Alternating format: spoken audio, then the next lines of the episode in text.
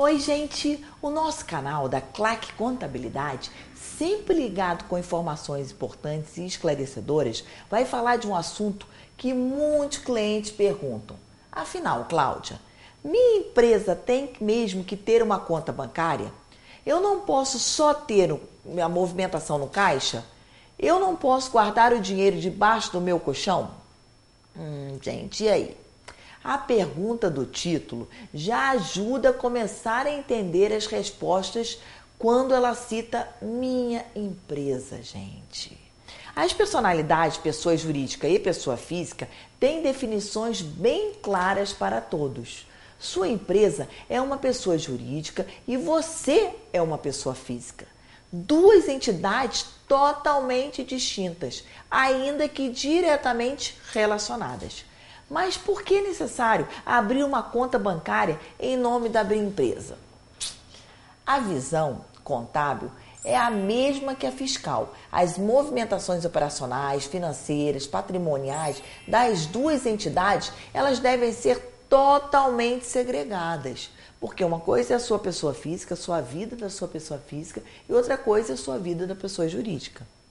Essas vidas, elas refletem de forma diferente, gente, nos registros, inclusive quanto à interpretação para tributação dos impostos. Há alguma lei que obrigue a abrir uma conta bancária em nome da bem empresa? Não, não é uma nenhuma regra, tá? Que obrigue as empresas a abrir conta bancária própria. Não tem essa regra, nenhuma legislação diz isso. Porém, estudando-as, é possível verificar a importância das movimentações estarem separadas e devidamente identificadas. Eu vou falar para você quais são os principais pontos de você abrir uma conta bancária em nome da sua empresa. Hoje em dia, a maioria dos bancos comerciais já possuem um sistema de internet por isso, gente, realize a abertura do banco que você já tem um relacionamento. Ou aquele né, que você acredita que vai ser melhor para o seu dia a dia, o dia a dia da sua empresa. Consente todos os recebimentos de clientes na conta bancária da sua empresa. O pagamento, eles devem ocorrer de movimentações que estão em nome da própria empresa. Os seus empregados, seus impostos, o contador, a taxa de contribuição, de energia elétrica, de aluguel, de telefone, de internet, né? E muitos outros. Aí você me pergunta: eu posso pagar minha conta pessoal de aluguel na conta da empresa? Não, gente, eu estou explicando isso, que não pode, tem que ser segregado. O correto é você transferir o montante para sua conta pessoal, né, da sua pessoa física e você lá efetuar o pagamento do aluguel, ok? Abrir conta em nome de minha empresa, você tem que pensar nos recursos que essa conta bancária podem ser organizados e eles podem ter, por exemplo, ter quatro blocos: recebimento de clientes, pagamento de despesas em nome da empresa, né, incluindo custas bancárias, pagamento de distribuição de dividendos e aplicação financeira. É importante que mensalmente, quando tiver movimentação, você pega na organização da sua conta bancária jurídica para o pessoal, ou seja, você separa de novo. Aí você me pergunta: posso aplicar o saldo que estava disponível na conta jurídica da minha empresa? Gente, é uma movimentação normal. Ela só é segregada e ela ali a conta bancária, ela só diz respeito à sua empresa. Por quê? Porque toda empresa pode aplicar os recursos que estão disponíveis em sua conta bancária, desde que seja um processo que esteja em nome da empresa, sem problema nenhum. Valores de integralização do aumento de capital também devem passar, transitar pela conta bancária da empresa, porque ali vai ficar registrado a operação que você fez.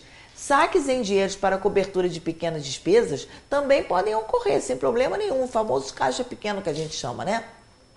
Apenas, gente, procurem documentar com nota fiscal, com cupom fiscal, com fatura ou recibos do que, que você gastou com aquele dinheiro, para você depois até entregar para sua contabilidade. Gente, e pensa bem, ainda tem as vendas pelos cartões de crédito e débito.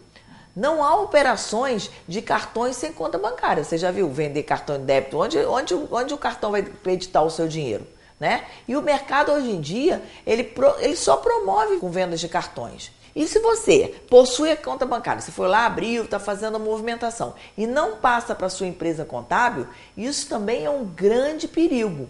Porque se você é tributado, por exemplo, pelo Simples Nacional, a lei do Simples Nacional, ela rege expressamente que você deve ter contabilidade bancária. E a falta disso é um excludente do Simples Nacional. Ou seja, você pode ser excluído do sistema do Simples Nacional por falta de contabilidade bancária. Né? Ou pela falta de contabilidade dos seus extratos bancários empresariais.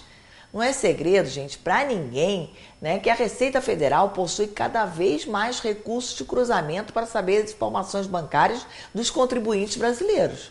Isso aí está em todas as reportagens, está aí na internet, é só você procurar. Portanto, gente, fique ligado nessas dicas.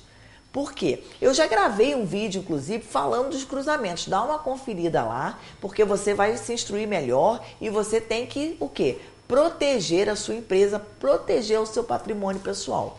Ok, gente? Essas dicas são para você melhorar o seu dia a dia. Se inscreve no nosso canal, convida os seus amigos a se inscreverem também no nosso canal. Precisa, a gente precisa de muitos, muitos inscritos, muitos seguidores para dar sustentabilidade ao nosso canal, ok?